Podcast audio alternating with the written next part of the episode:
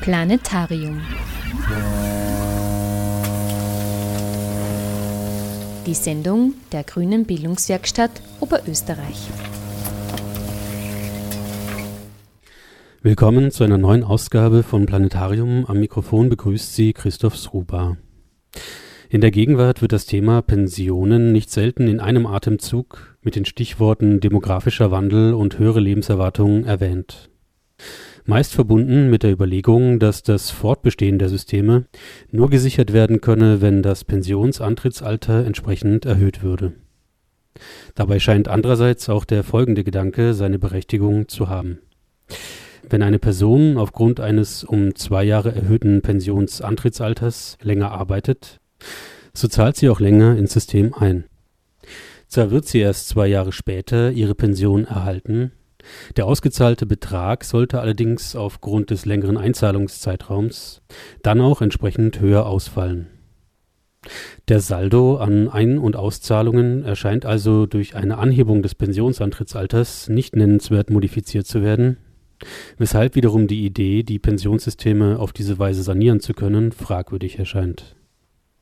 In diesem Sinne äußerte sich zumindest kürzlich Lukas Wurz, Sozialreferent im Grünen Parlamentsclub, im Rahmen einer Green Lecture zur sozialen Grundsicherung im Grünen Haus in Linz.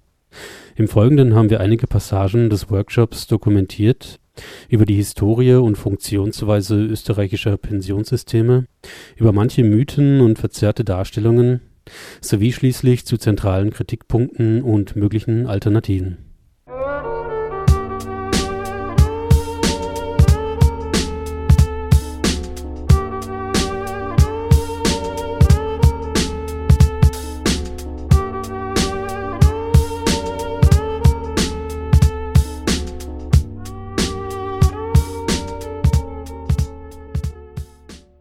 Die Ursprünge des Pensionssystems liegen in privaten Vorsorgesystemen, bei denen bestimmte Beiträge in eine Kasse einbezahlt und am Kapitalmarkt angelegt werden, um diese Gelder samt der erhofften Gewinne dann als Pensionen auszahlen zu können.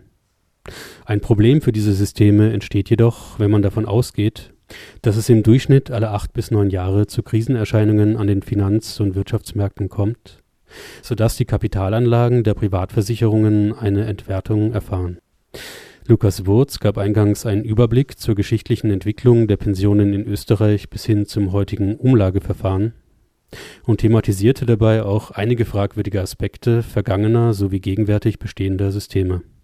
In der Geschichte der Pensionssysteme, und es gibt nicht überall in der Welt Pensionssysteme, standen private Versicherungssysteme im Vordergrund, als Pate quasi.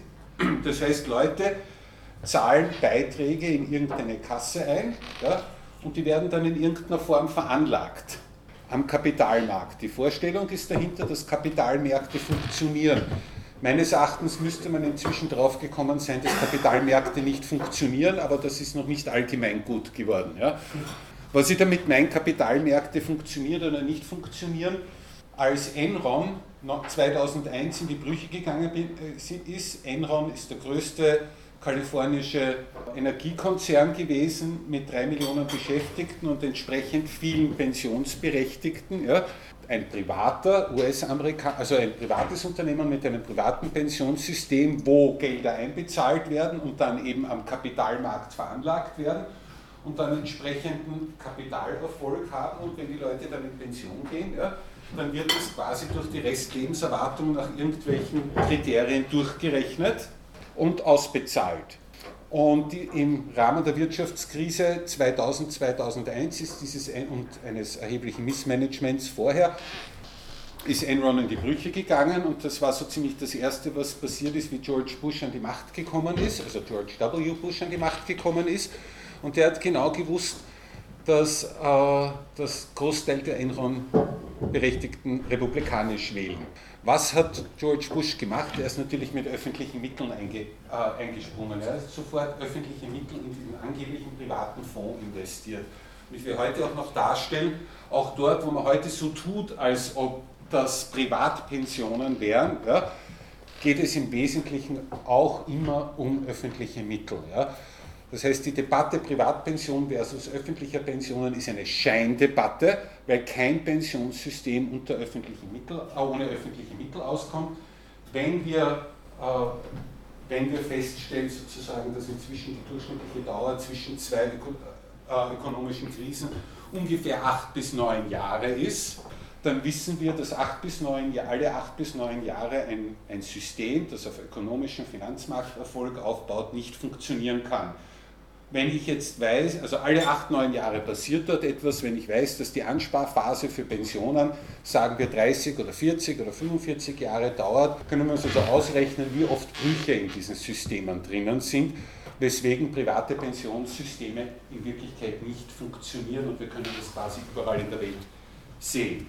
Also die Vorstellung, zahl Beiträge wo und die werden irgendwo veranlagt am Kapitalmarkt.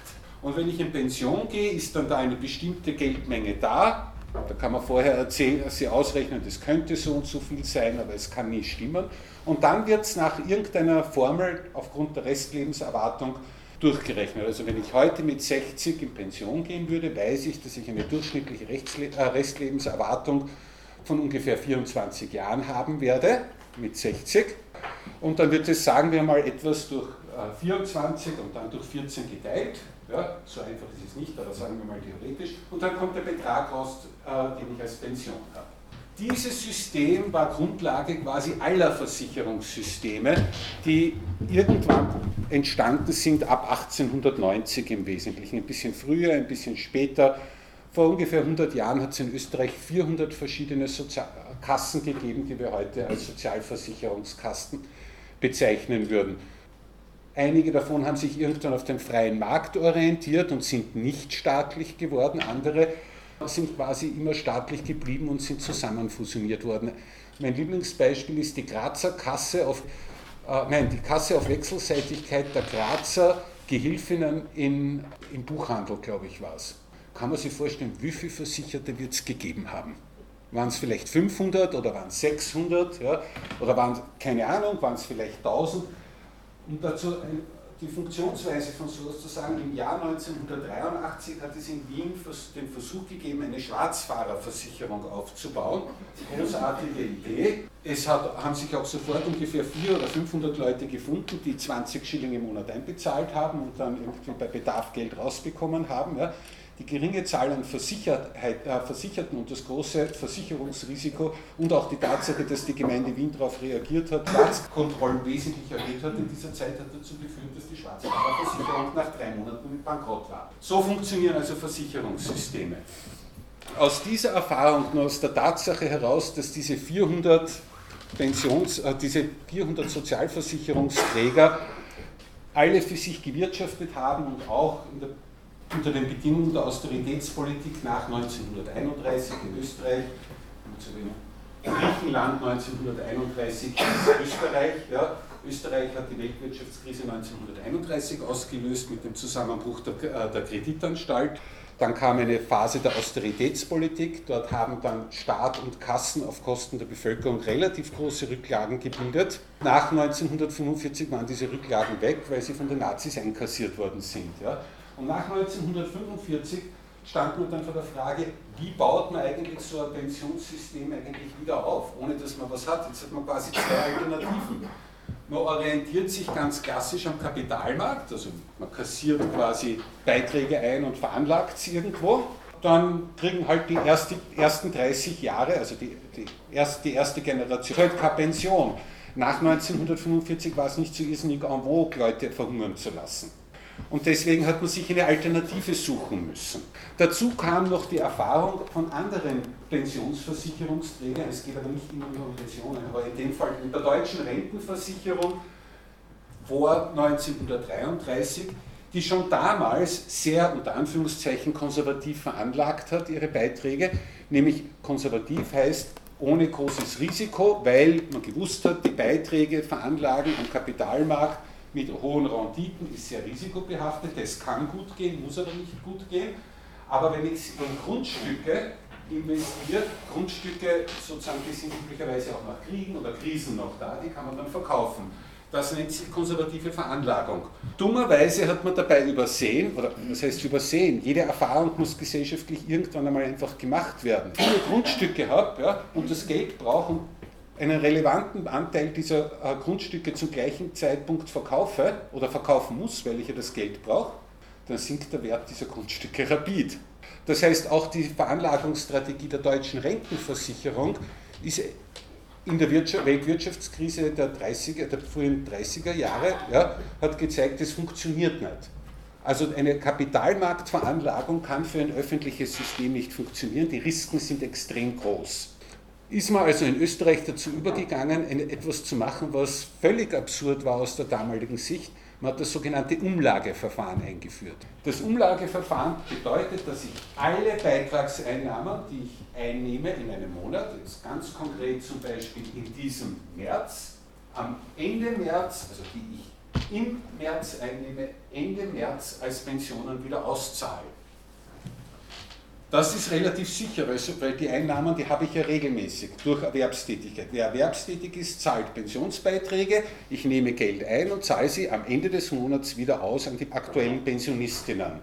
Das hat den Vorteil, dass es ein extrem sicheres Modell ist, weil ich ständig mit Einnahmen rechnen kann. Ja, hat aber den Nachteil, dass dieser Aspekt, dieser theoretische Aspekt, dass ich am Kapitalmarkt ja theoretisch Gewinne erwirtschaften könnte, den gibt es da nicht einmal in der Theorie. Das hat aber den Nachteil, wenn ich nichts einnehme, gibt es in der Regel immer noch irgendwie eine Differenz, die ich irgendwo finanzieren muss. Und in Österreich hat man sich darauf geeinigt, dass diese Differenz aus dem Staatsbudget beigeschossen wird quasi. Ja. Und so ist das österreichische Pensionssystem entstanden zwischen 45 und 46, ah, 56, 56 ist das allgemeine Sozialversicherungsgesetz in Kraft getreten, in dem die Beiträge eingenommen und sofort wieder ausgegeben werden. Und wenn es nicht reicht, dann garantiert der Staat quasi das restliche Geld. Und im Wesentlichen ist das das Prinzip des Pensionssystems, das bis heute beibehalten wird. Ja? Mit den Änderungen hat es natürlich schon auch gegeben. Am Anfang hat es ja keine Leute gegeben, die vorher Beiträge gezahlt haben. Und da hat man irgendwie zurückgreifen müssen auf Hilfskonstruktionen hat man gesagt, na, wie berechnet man dann eigentlich so eine Pension? Zum Beispiel mit den Beitrags-, Sozialversicherung, Beitragsgrundlagen der letzten fünf Jahre. Ja? Das heißt, die ersten Leute, die 1956, 57, Entschuldigung, eine Pension bekommen haben, nach diesem Gesetz, haben ihre Pension berechnet bekommen aufgrund der Einkommen der letzten fünf Jahre. Ja? Jetzt sind wir in Österreich in einer sehr spezifischen Situation nämlich dass es ein starkes Senioritätsprinzip gibt, dass die Einkommen zumindest bis vor ein paar Jahren im Laufe eines Erwerbslebens stark angestiegen sind. Das heißt, das ist irgendwie eine gewisse Diskrepanz. Ja. Das wurde dann auf 10 Jahre verlängert, dann auf 15 Jahre. Ende der 90er Jahre ist es zum ersten Mal auf 18 Jahre, Durchrechnungszeitraum heißt das, verlängert worden. Ja. Und 2004 ist es dann auf eigentlich auf 40 Jahre verlängert worden. Und heute gibt es eigentlich keinen Durchrechnungszeitraum mehr, also jedes Jahr zählt. Das heißt, es wird jedes Jahr meines Erwerbslebens, werden die Beiträge herangezogen, werden nach einer bestimmten Rechnung valorisiert jedes Jahr, zum Beispiel nach der Lohnentwicklung, also nach der Beitragsentwicklung in Wirklichkeit, aufgewertet auf einem Konto ja? Und am Ende, meiner, wenn ich in Pension gehe, steht auf diesem Konto ein Betrag, der wird durch 14 geteilt und das ist dann meine Pension. Das heißt, heute haben wir in Österreich quasi eine lebenslange Durchrechnung.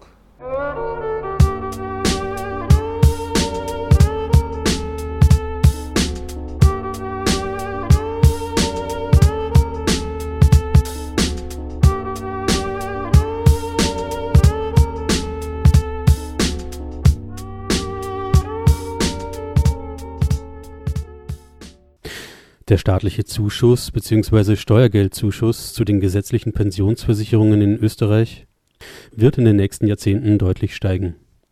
Was selten dazu gesagt wird, ist, dass die Kosten für die Beamtenpensionen im gleichen Zeitraum stark sinken werden. Und zwar aus dem schlichten Grund, dass immer weniger Menschen der Beamtenstatus zugesprochen wird. Dieser Hintergrund ist offenbar geeignet, in weiten Teilen zu erklären, wie der erhöhte staatliche Zuschuss zu den gesetzlichen Pensionsversicherungen zustande kommt.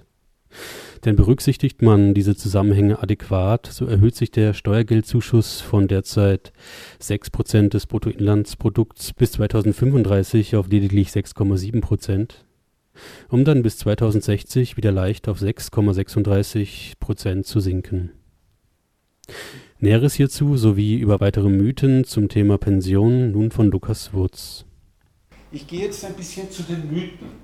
Diese Mythen habe ich mir rausgesucht aus einem Text der Neos. Die Neos, weil das vier oder fünf Punkte sind, die wirklich alle Mythen über das österreichische Pensionssystem äh, enthalten. Das ist vor zwei Jahren gewesen. Heuer werden über 11 Millionen, äh, Milliarden Euro Steuergeld abgezweigt und ins Pensionssystem gepumpt, sogenannte Bundesmittel. Bis 2060 wird sich dieser Betrag auf 35 Milliarden Euro mehr als verdreifachen. Im Prozent des Bruttoinlandsprodukts, die Lücke verdoppelt sich von 3,0 auf 5,6 Prozent. Da müsste einem schon was auffallen. Offensichtlich mehr als verdreifacht sich der Betrag. Übrigens in äh, 45 Jahren oder so. Ja? Aber komischerweise der Anteil des Bruttoinlandsprodukts, der verdoppelt sich nicht einmal wirklich, sondern steigt von 3% auf 5,6%. Ja? Und dazu gibt es dann folgende Grafik.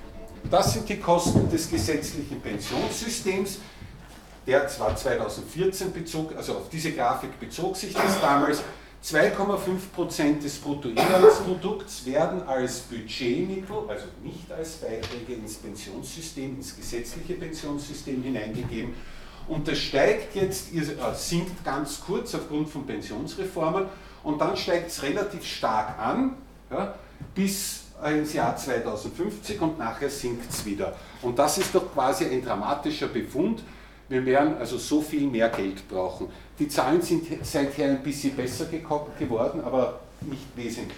Warum ist das so? Warum steigen diese Mittel so stark an? Warum steigen sie insbesondere jetzt quasi in diesem Bereich ab 2020 systematisch an? Aber ich möchte mal diese, diese Kurve quasi erklären. Tatsächlich, der erste sogenannte geburtenstarke Jahrgang in Österreich, das ist ein bisschen später als in Deutschland, war der Geburtenjahrgang 1956. Ja. Also das heißt, jene Frauen, die vergangenes Jahr in Pension gegangen sind, waren erst der erste sogenannte geburtenstarke Jahrgang, der in Pension gegangen ist, die letztes Jahr in eine Alterspension gegangen ist, sind. Vor, davor sind möglicherweise Leute schon in Invaliditätspension oder irgendetwas anderes gegangen. Aber wer letztes Jahr in die normale Alterspension gegangen ist als Frau, war quasi der erste Jahrgang der geburtenstarken Jahrgänge. Und die geburtenstarken Jahrgänge ziehen sich bis 1971.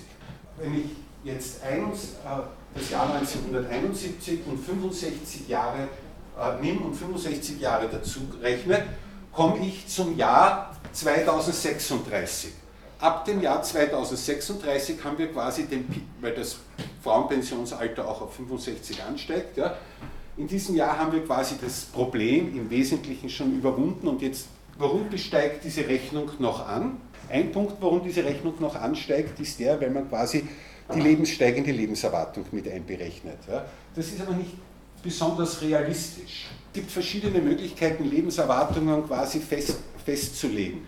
Es gibt die Lebenserwartung ab Geburt, die sagt aber nichts über Pensionistinnen aus. Ja. Da ist das, äh, das Durchschnitt irgendwo jetzt knapp unter 80 Jahren, glaube ich. Interessanter ist schon die, die fernere Lebenserwartung im Alter von 60. Das ist zum Beispiel eine interessantere Sache, weil wer 60 ist, quasi, wird sehr wahrscheinlich eine Pension beanspruchen. Das heißt, da kann man bereits bestimmte Aussagen über eine Pensionserwartung treffen. Äh, noch interessanter ist natürlich die sogenannte fernere Lebenserwartung mit 65. Das ist die eine Ebene, ich sagen kann. Steigt es an oder steigt das nicht? Das zweite ist, ich kann ex post feststellen, wie, äh, wie alt sind die Leute gewesen, die voriges Jahr alle gestorben sind. Und dann kann ich wieder schauen, wie war das Durchschnittsalter der Leute, die voriges Jahr gestorben sind. Ja. Dann ist es wahrscheinlich sinnvoll, alle verstorbenen Kinder rauszurechnen, weil die haben auch keine Pensionsbeiträge bezahlt. Ja. Und dann wieder mal zu schauen, alt waren die Leute über 60 oder 65, die voriges Jahr gestorben sind. Ja? Und dann wird gerechnet, eine Wahrscheinlichkeitsrechnung. Es werden sogenannte Sterbetafeln hergestellt und die Frage, wenn sich der Trend quasi, der Entwicklungstrend der letzten Jahre fortsetzt, wie würde der sich zum Beispiel bis zum Jahr 2060 vorstellen? Und da das jetzt nur mehr eine mathematische Berechnung ist, hast du vollkommen recht. Ja, es ist unseriös, heute schon etwas über die Lebenserwartung im Jahr 2060 zu, zu sagen. Warum? Weil wir merken, dass bestimmte Faktoren auf die Lebenserwartung einen erheblichen Einfluss haben. Gemerkt hat man das zuerst zum ersten Mal im Vietnamkrieg, wie man dort Leichen seziert hat von US-amerikanischen GIs, haben die Ärzte zuerst sind vor dem Problem gestanden, dass diese GIs eine Konstitution hatten von 60-Jährigen.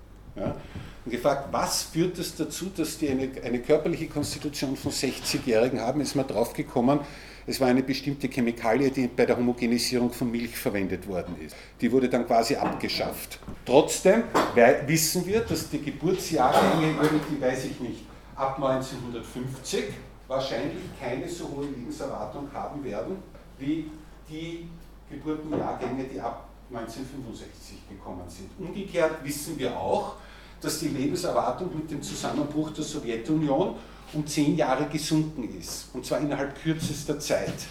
Ja? Und tatsächlich ist es auch so, dass wir heute schon sehen, dass es große Sprünge in der Entwicklung der Lebenserwartung gibt. Jetzt sagt man, in zehn Jahren steigt quasi die Lebenserwartung um ein Jahr, ja? die durchschnittliche. Ja? Und man sieht schon, das wird sich wahrscheinlich nicht mehr ausgehen. Es ist nicht so, dass die Menschen theoretisch 298 Jahre alt werden könnten, wenn wir nur lang genug zuwarten, sondern es gibt irgendwann einmal einen Punkt, den man nicht sozusagen nicht überschreiten kann. Und wir sehen jetzt schon, dass nicht das durchschnittliche, die durchschnittliche Lebenserwartung steigt im eigentlichen Sinn, sondern dass jene Gruppen, die sehr alt werden, tatsächlich älter werden. Das heißt aber nicht, dass die Gesamtbevölkerung älter wird. Das hat einen einen äh, statistischen Effekt.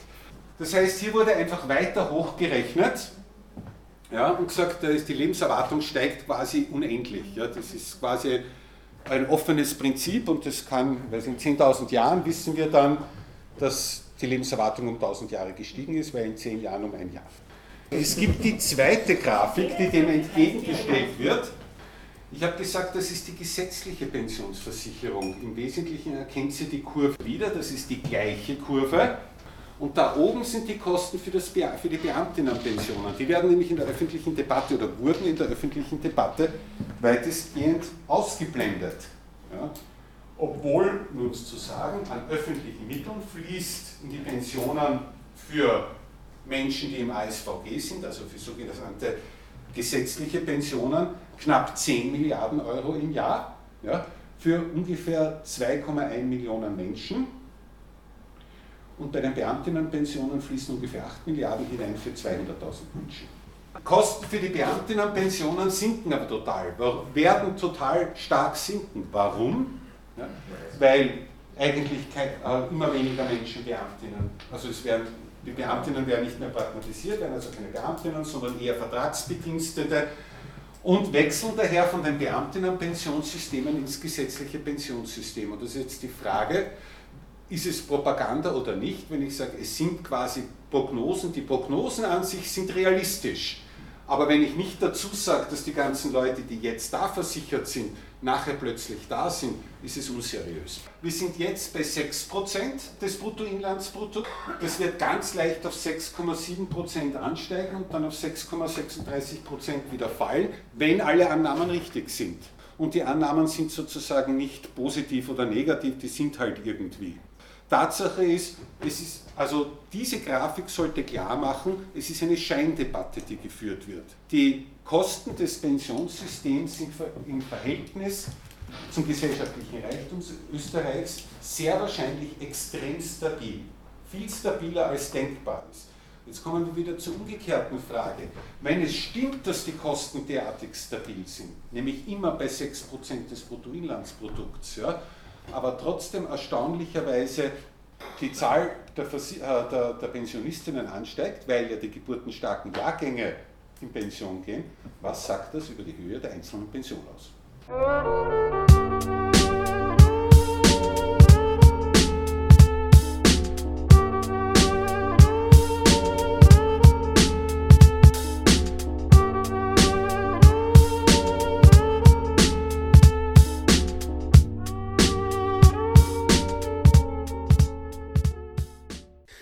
In Österreich beträgt das derzeit gesetzlich vorgesehene Regelantrittsalter für die Alterspension bei Männern bekanntermaßen 65 Jahre sowie bei Frauen 60 Jahre.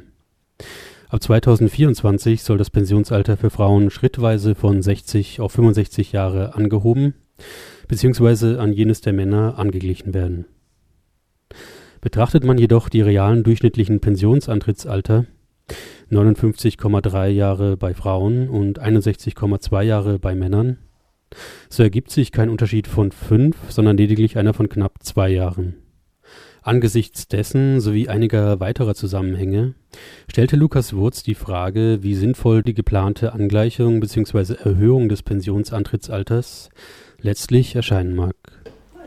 Was passiert eigentlich, wenn wir das Pensionsalter anheben? Die Idee ist doch zum Beispiel, ein klassisches Beispiel zu sagen, Frauen haben ein Pensionsalter von 60 Jahren. Ja? Äh, das heißt, sie arbeiten um fünf Jahre kürzer als Männer ja, und sind um fünf Jahre daher länger in Pension, sind aber sowieso, werden sie ungefähr drei Jahre älter als Männer. Ja, sozusagen. Also, was ist die Schlussfolgerung? Wenn die Frauen statt 25 Jahre in Pension nur mehr 20 Jahre in Pension sind, dann erspart sich das Pensionssystem ein, Viertel der Kosten, ein Fünftel der Kosten. Das ist irgendwie ein einleuchtendes Argument, oder? Aber es ist natürlich falsch. Weil, erstens muss man mal sagen, Frauen gehen, es geht jetzt um die Alterspension, nicht um Invaliditätspensionistinnen. Frauen gehen im Schnitt in Österreich mit 59,3 Jahren in Pension, Männer mit 61,2 Jahren. Ja, das heißt, der Unterschied ist schon nicht einmal fünf Jahre, sondern nur etwas mehr als zwei Jahre, dieser Unterschied. Sogar weniger als zwei Jahre. Ja. Also Frauen gehen nicht fünf Jahre vor den Männern in Pension in Österreich. Das ist das eine. Das zweite ist, was passiert, wenn ich diese Frau, diesen Frauen sage, sie soll länger arbeiten? Die Durchschnittspension von Frauen derzeit ist 838 Euro im Jahr 2015. Das ergibt über, sie geht mit 60 in Pension und hat eine, eine Lebenserwartung von 22,8 Jahren oder so irgendetwas mit 60. Ungefähr eine Restlebenserwartung von 22,8 Jahren. Wenn ich das jetzt multipliziere, also die 838 Euro mal 14 und dann mal 22, irgendetwas, kommt dieser Betrag. 278.000 äh, Euro, 987, also 280.000 Euro, wird dieser Frau im Laufe ihrer Pensionsbezugskarriere quasi ausbezahlt. Dabei gehe ich davon aus, dass jedes Jahr 2012 war, also da ist keine, Pension, äh, keine Inflation mitgerechnet. Ja wenn jedes ihrer 22, irgendwas Jahre das Jahr 2012 gewesen wäre, hätte sie eben diese knapp 280.000 Euro bekommen. Wenn sie jetzt ein Jahr länger arbeitet, dann steigt ihre Pension äh, auf 869 Euro, weil sie ja ein Jahr länger arbeitet und ein Jahr länger Beiträge zahlt. Das heißt, sie bekommt zwar ein Jahr kürzer Pension, also Ah, aber sie bekommt die höhere Pension. Ja? Der Ersparnisbetrag liegt bei 0,7 Prozent. Und zwar nicht in einem Jahr, sondern über, eben über 23 Jahre hinweg gerechnet. Ja? Ich spare mir zwar im ersten Jahr ihre Pension, aber habe dafür nachher höhere Folgekosten. Wenn sie das zweite Jahr noch zusätzlich arbeitet, steigt die Pension auf 900 Euro. Wir sind also jetzt schon um über 60 Euro pro Monat mehr, die sie bekommt. Würde das auf fünf Jahre hochgerechnet werden, käme Ihre Pension, wenn es immer das Jahr 2012 gewesen wäre, schon auf knapp 1000 Euro. Die Ersparnis liegt bei 6,6 Prozent, aber eben über 30 Jahre oder 25 Jahre gerechnet. Ja. Das ist irrelevant. Das ist keine, also wir sind weit entfernt von diesen prognostizierten 20 Prozent weniger Pensionkosten. Jetzt ist es aber nicht so, dass alle diese Personen ja, auch wirklich arbeiten können, weil mehr als 40 Prozent, ich glaube 46 oder 42 Prozent aller Frauen, die in Pension gehen, gehen nicht aus der Erwerbstätigkeit in Pension. Die gehen entweder aus der Krankheit in Pension oder aus der Arbeitslosigkeit in Pension oder viele gehen sogar aus dem irgendwoher, aus der Pension. Das heißt, es gibt einen signifikanten und stark steigenden Anteil von Frauen, die mit 53 oder 54 ihren Job verlieren. Ja, dann kriegen sie bis zu einem Jahr Arbeitslosengeld, wenn sie die entsprechenden Versicherungszeiten haben. Ja? Und wenn sie dann das Unglück haben, verheiratet zu sein und in die Notstandshilfe fallen, dann kriegen sie wahrscheinlich gar nichts mehr, weil die Notstandshilfe wird nämlich mit dem Einkommen des Mannes gegenverrechnet. Ja? Und dann bekäme sie zwar theoretisch noch Pensionszeiten anerkannt, aber das weiß sie nicht, weil ihr das nämlich niemand sagt. Und deswegen pfeift sie darauf, zum AMS zu gehen und rehausfreuisiert sich für die nächsten fünf Jahre bis zur Pension. Eigentlich ist das der beste Fall. Sie kriegt eine niedrige Pension, geht nichts mehr hackeln, deswegen steigt die Pension nicht und kriegt aber dafür ihre Pension kürzer. Was ist, wenn das, sie wird mit 55 arbeitslos, sagen wir mal, ja, ist fünf Jahre Arbeits, also nicht, oder vier Jahre von diesen fünf Jahren quasi nicht existent für den Sozialstaat, ja, kommt dann mit 60, sagt, ich will jetzt mal Pension und wir heben das Pensionsantrittsalter auf, da zum Beispiel auf 65 an, ja, haben wir das Glück, dass sie noch immer nur 838 Euro kriegt, aber eben tatsächlich nur um ein Fünftel kürzer. Aber das ist ja nicht der Normalfall. Würden Frauen länger arbeiten, hätten sie höhere Pensionen. Das ist richtig. Ich saniere das Pensionssystem nicht dadurch, dass ich sie länger arbeiten lasse. Das ist die zentrale Aussage. Die Frage, ob die Frauen länger oder kürzer arbeiten sollen, können wir auf einer ganz anderen Ebene diskutieren. Tatsache ist, durch die Anhebung des Pensionsantrittsalters saniert man kein Pensionssystem. Die Kosten sind im Großen und Ganzen gleich. Der kurzfristige Effekt tritt ein, dass ich ein Jahr lang keine Pension bezahlen muss oder zwei Jahre keine Pension bezahlen muss, aber ich muss in der Folge die gleiche Pension praktisch zahlen in den anderen Jahren. Man kann darüber diskutieren, ob das Pensionsantrittsalter steigen soll oder nicht. Und ich bin nicht dafür, weil die Zahl der, der, der, Leben, sozusagen der Lebenszeit bei guter Gesundheit steigt übrigens nicht so stark an wie die Lebenserwartung. Ich möchte, dass die Leute ein schönes Leben haben quasi. Ja? Aber man kann darüber diskutieren, ob Leute länger arbeiten sollen, ob wir das fördern oder nicht. Aber man kann es nicht unter dem Gesichtspunkt Sanierung des Pensionssystems äh, führen, weil die Gesamtkosten sinken nicht.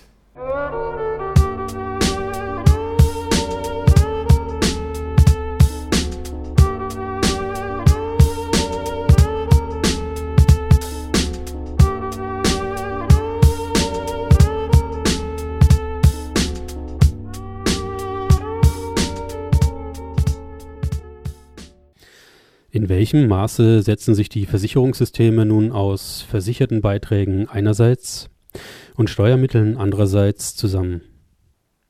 Insgesamt gesehen besteht ein Verhältnis von 56 Prozent an Beiträgen und 44 Prozent an Steuern. Betrachtet man jedoch die verschiedenen Systeme für unselbstständig Erwerbstätige, für Gewerbetreibende, für Beamtinnen und Beamten oder für Bauern und Bäuerinnen im Einzelnen, so ergeben sich ganz unterschiedliche Prozentsätze für die jeweils aufgebrachten Steuermittel. Die näheren Hintergründe hierzu erläuterte Lukas Wurz wie folgt. Ich habe jetzt die gesamten Kosten des Jahres 2013 genommen, in allen Pensionssystemen und stelle fest, 56% aller Mittel im Pensionssystem werden aus Beiträgen aufgebracht und 44% aus Steuern. Ich beschäftige mich jetzt nur mit den Steuermitteln. Zusammen sind wir dann bei 22 Milliarden aus Steuern. So, wie werden diese Gelder eigentlich aufgeteilt? Fangen wir mal bei einer positiven Botschaft an, habe ich schon gesagt, ASVG, ja, da sind die meisten von uns drinnen versichert, also alle unselbstständig Erwerbstätigen sind da drin versichert. 80 Prozent, fast 81 Prozent der Ausgaben der, nach dem ASVG werden durch Beiträge eingenommen nicht einmal 20 Prozent kommen aus Steuermitteln rein. Ja? Bei den Selbstständigen sind es knapp 50 Prozent, die aus Beiträgen reinkommen und äh, 50 Prozent, die aus Steuermitteln dazukommen. Bei den Bäuerinnen ist es überhaupt so, dass nur 20 Prozent aus Beiträgen reinkommen und der Rest aus Steuermitteln dazukommt. Warum ist das so? Ich sagte schon, äh, dass die bäuerliche äh, Pensionsversicherung irgendwo zwischen 68 und 73, ich glaube 73 eingeführt worden ist. Ja. Und zu einem Zeitpunkt, wo, relativ, wo es noch 4% der Bevölkerung in der Landwirtschaft erwerbstätig waren, ja, inzwischen sind wir bei deutlich unter 1%. Ja. Das heißt, aber diese 4% gibt es natürlich, die sind nicht alle tot, die sind in Pension. Das heißt, hier gibt es eine relativ hohe Anzahl an bäuerlichen Pensionistinnen und Pensionisten und eine sehr geringe Zahl an Beitragszahlerinnen. Währenddessen zum Beispiel bei den Beamtinnen haben wir bei den Beamten beim Bund knapp unter 30 Prozent, bei den Landesbeamtinnen knapp über 30 Prozent aus Beiträgen, der Rest aus Steuermitteln. da habe ich auch schon gesagt, das hat man bei der vorherigen Geschichte gesehen, ja, dass die Zahl der aktiven Beamtinnen natürlich deutlich niedriger wird. Also auch da ist quasi ein Missverhältnis zwischen, zwischen Einzahlenden und Empfängerinnen. Wobei auch noch dazu kommt, ja, dass Beamtinnen keine Höchstbeitragsgrundlage hatten. Mein Einkommen würde, würde ich so viel verdienen, würde bei 4.000, glaube ich, 980 Euro heuer, würde ich aufhören, Beiträge zu bezahlen. Weil darüber gibt es halt keine Beiträge. Das ist die Höchstbeitragsgrundlage. Beamtinnen haben keine Höchstbeitragsgrundlage, das heißt, die zahlen in ihrer aktiven Zeit, wenn sie 12.000 Euro im Monat verdienen als Sektionschef, zahlen die halt Pensionsbeiträge von den 12.000 Euro, aber dafür kriegst du dann eben auch eine entsprechend höhere Pension quasi. Ja. Trotzdem sind das mit Abstand die teuersten Pensionen. Hier bei den Gewerbetreibenden gibt es mehrere Gründe, das ist auch interessant, sich das anzuschauen. Einerseits sagte ich schon, Gewerbetreibende zahlen weniger an Pensionsbeiträgen als Unselbstständige, das ist ein Aspekt. Der zweite Aspekt ist, die Leute, die in Pension sind, also der Begriff des Gewerbetreibenden hat sich massiv verändert. Ein Gewerbetreibender, der in den 60er und den 70er Jahren aktiv war, wird sehr wahrscheinlich tatsächlich ein Gewerbetreibender gewesen sein. Das heißt, er wird einen Gewerbebetrieb mit Angestellten gehabt haben. Und wird ein relativ hohes Einkommen, jedenfalls äh, ein Bereich, Einkommen im Bereich der Höchstbeitragsgrundlage gehabt haben. Einfach, weil es so ist. Das heißt, er hat relativ hohe Pensionserwartungen und außerdem hohe Gestaltungsmöglichkeiten, wie soll ich sagen, hohe Gestaltungsmöglichkeiten bei der Veranlagung und bei der, äh, bei der Darstellung quasi seiner Pensionsbeiträge oder seiner Unternehmensgewinne, von der dann die Pensionsbeiträge gemessen werden. Das heißt, wir haben eine Zahl, große Zahl von Leuten, die den Kommerzialratstitel haben und in Pension um es etwas überspitzt auszudrücken. Und gleichzeitig steigt zwar die Zahl der Gewerbetreibenden, der SVA-Versicherten sehr stark an, aber die Leute, die alle nachkommen, sind keine Betriebseigentümer mit fünf oder sechs oder zehn Mitarbeiterinnen, die hohe Einkünfte haben, ja? keine Schmiede und keine Bäcker und keine was weiß ich, sondern sind ein Personenunternehmer, die mit Mühe und Not die Mindestbeitragsgrundlage schaffen. Das heißt, die Einnahmen, die den, von den jetzigen Gewerbetreibenden kommen, ja, sind quasi vergleichsweise niedrige Beiträge verglichen mit den hohen Pensionserwartungen, die ausbezahlt werden müssen.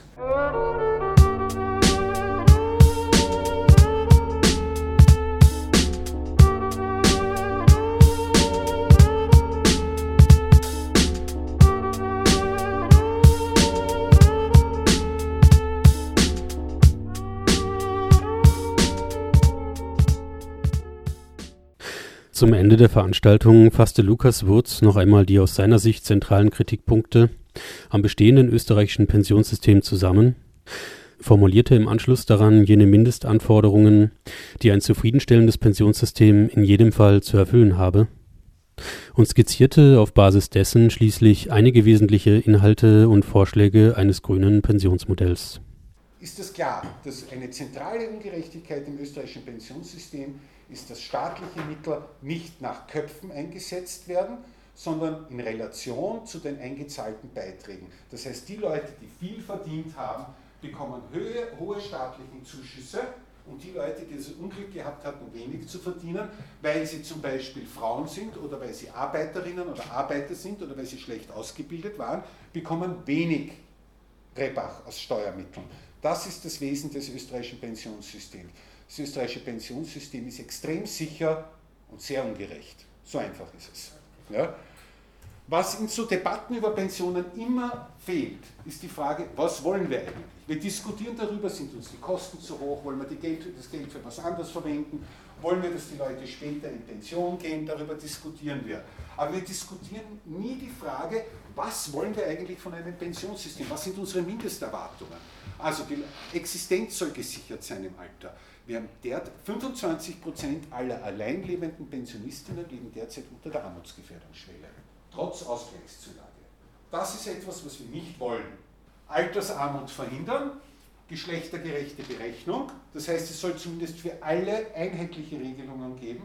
Es soll nicht zum Beispiel Männer aufgrund ihrer Lebenserwartung, was bis vor ein paar Jahren in allen privaten Systemen so war, dass man geschlechtsspezifische Lebenserwartungen herangezogen hat, unter der Annahme, dass Männer weniger lang leben als Frauen, heißt das, dass Männer für die gleichen Beitragszahlungen immer höhere Pensionen bekommen haben als Männer. Und dann konnten sie 170 werden, als Frauen. Und dann konnten sie 170 werden, die Männer. Natürlich einen Ausgleich für Zeiten ohne Einkommen. Ja? Was war denn das? Bisher hat das Ersatzzeiten geheißen bis 2005. Also zum Beispiel Zeiten des Präsenzdienstes, des Zivildienstes, ja? Zeiten Kindererziehung. Bitte? der Kindererziehung. Und dann ist noch die Frage, in welchem Ausmaß der Kindererziehung. Nachvollziehbarkeit für das Individuum. Bis ins Jahr 2014 war es definitiv unmöglich, für die einzelne Person zu sagen, wie hoch ihre Pensionserwartung sein wird. Das ist nicht einfach gewesen. Der Einzelne konnte sich seine Pension überhaupt nicht aussuchen. Jetzt ist es ein bisschen einfacher. Und Prognostizierbarkeit für die Politik. Das ist es auch nicht. Wenn quasi ist das derzeitige System ist schwer prognostizierbar für die Politik, weil wenn Leute quasi beruflich erfolgreich sind und viele Beiträge zahlen, dann steigen die staatlichen Ausgaben weil der staatliche Anteil in Relation zu den Beitragseinzahlungen sich entwickelt. Das heißt, wenn in einer wirtschaftlichen Prosperität und wenn es Gruppen gibt, die besonders davon profitieren, steigen die staatlichen Ausgaben für das Pensionssystem überdurchschnittlich.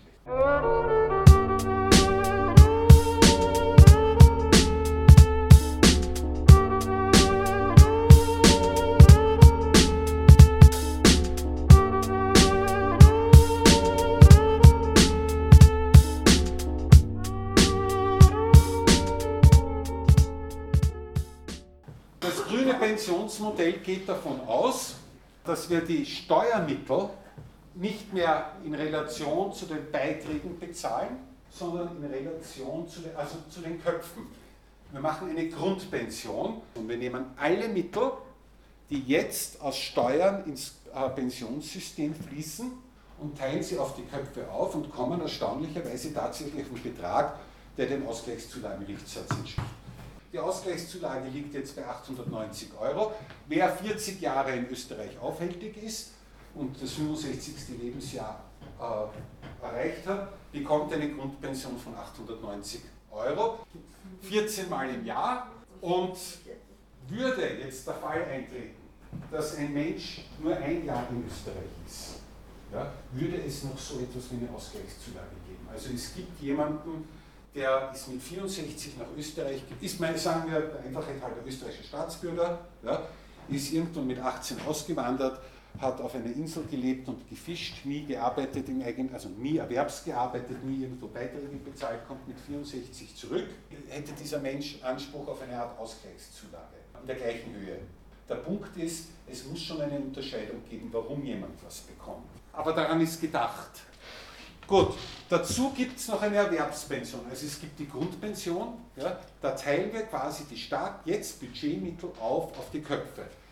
Die Erwerbspension entsteht so wie unsere jetzige Pension in einer gewissen Weise. Das heißt, die Leute zahlen Beiträge, das wird in einem Konto vermerkt, jedes Jahr quasi verzinst. Ich kann mir frei aussuchen, wann ich in Pension gehe, ja, weil es ja wurscht ist, weil es wird dann nämlich nach der entsprechenden Restlebenserwartung der rechtsneutralen Restlebenserwartung durchdividiert, wann immer ich, wann immer ich das in Anspruch nehmen will. Ja? Also ich könnte theoretisch auch sagen, ich habe jetzt zehn Jahre immer die, bis zur Höchstbeitragsgrundlage eingezahlt, jetzt bin ich 38, nein 28 und ich will eigentlich nicht mehr hakelniedrig. Ich kann von den 50 Euro, die mir für meine Restlebenserwartung ausgezahlt von dem kann ich leben. Theoretisch. Sagen wir mal, ich kann es auch mit, 65, äh, mit 55 machen ich kann zum Beispiel sagen, ich habe mir ein Geld gespart, ja, deshalb nehme ich mir jetzt meine Pension. Meine Grundpension kriege ich aber erst mit 65.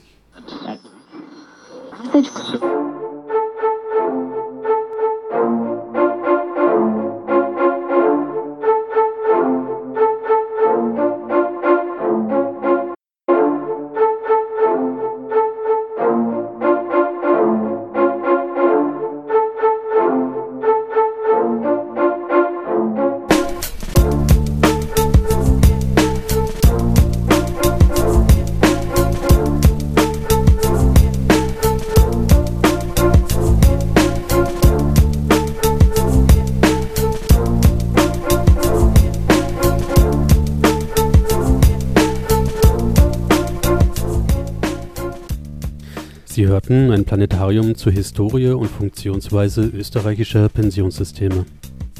Eine Wiederholung der Sendung wird am Sonntag um 15 Uhr sowie am kommenden Dienstag um 10 Uhr im Freien Radio Freistadt ausgestrahlt.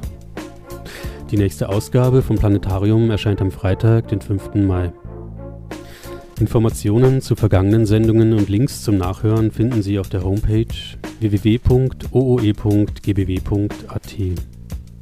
Vom Mikrofon verabschiedet sich Christoph Sruba. Einen schönen Tag noch und bis bald.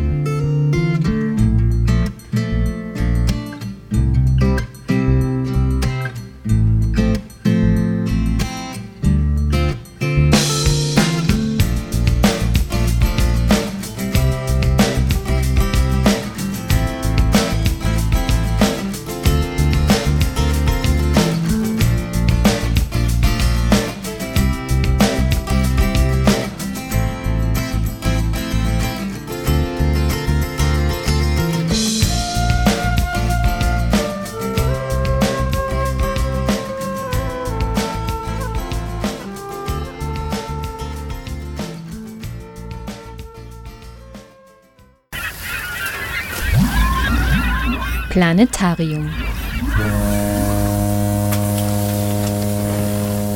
Die Sendung der Grünen Bildungswerkstatt Oberösterreich.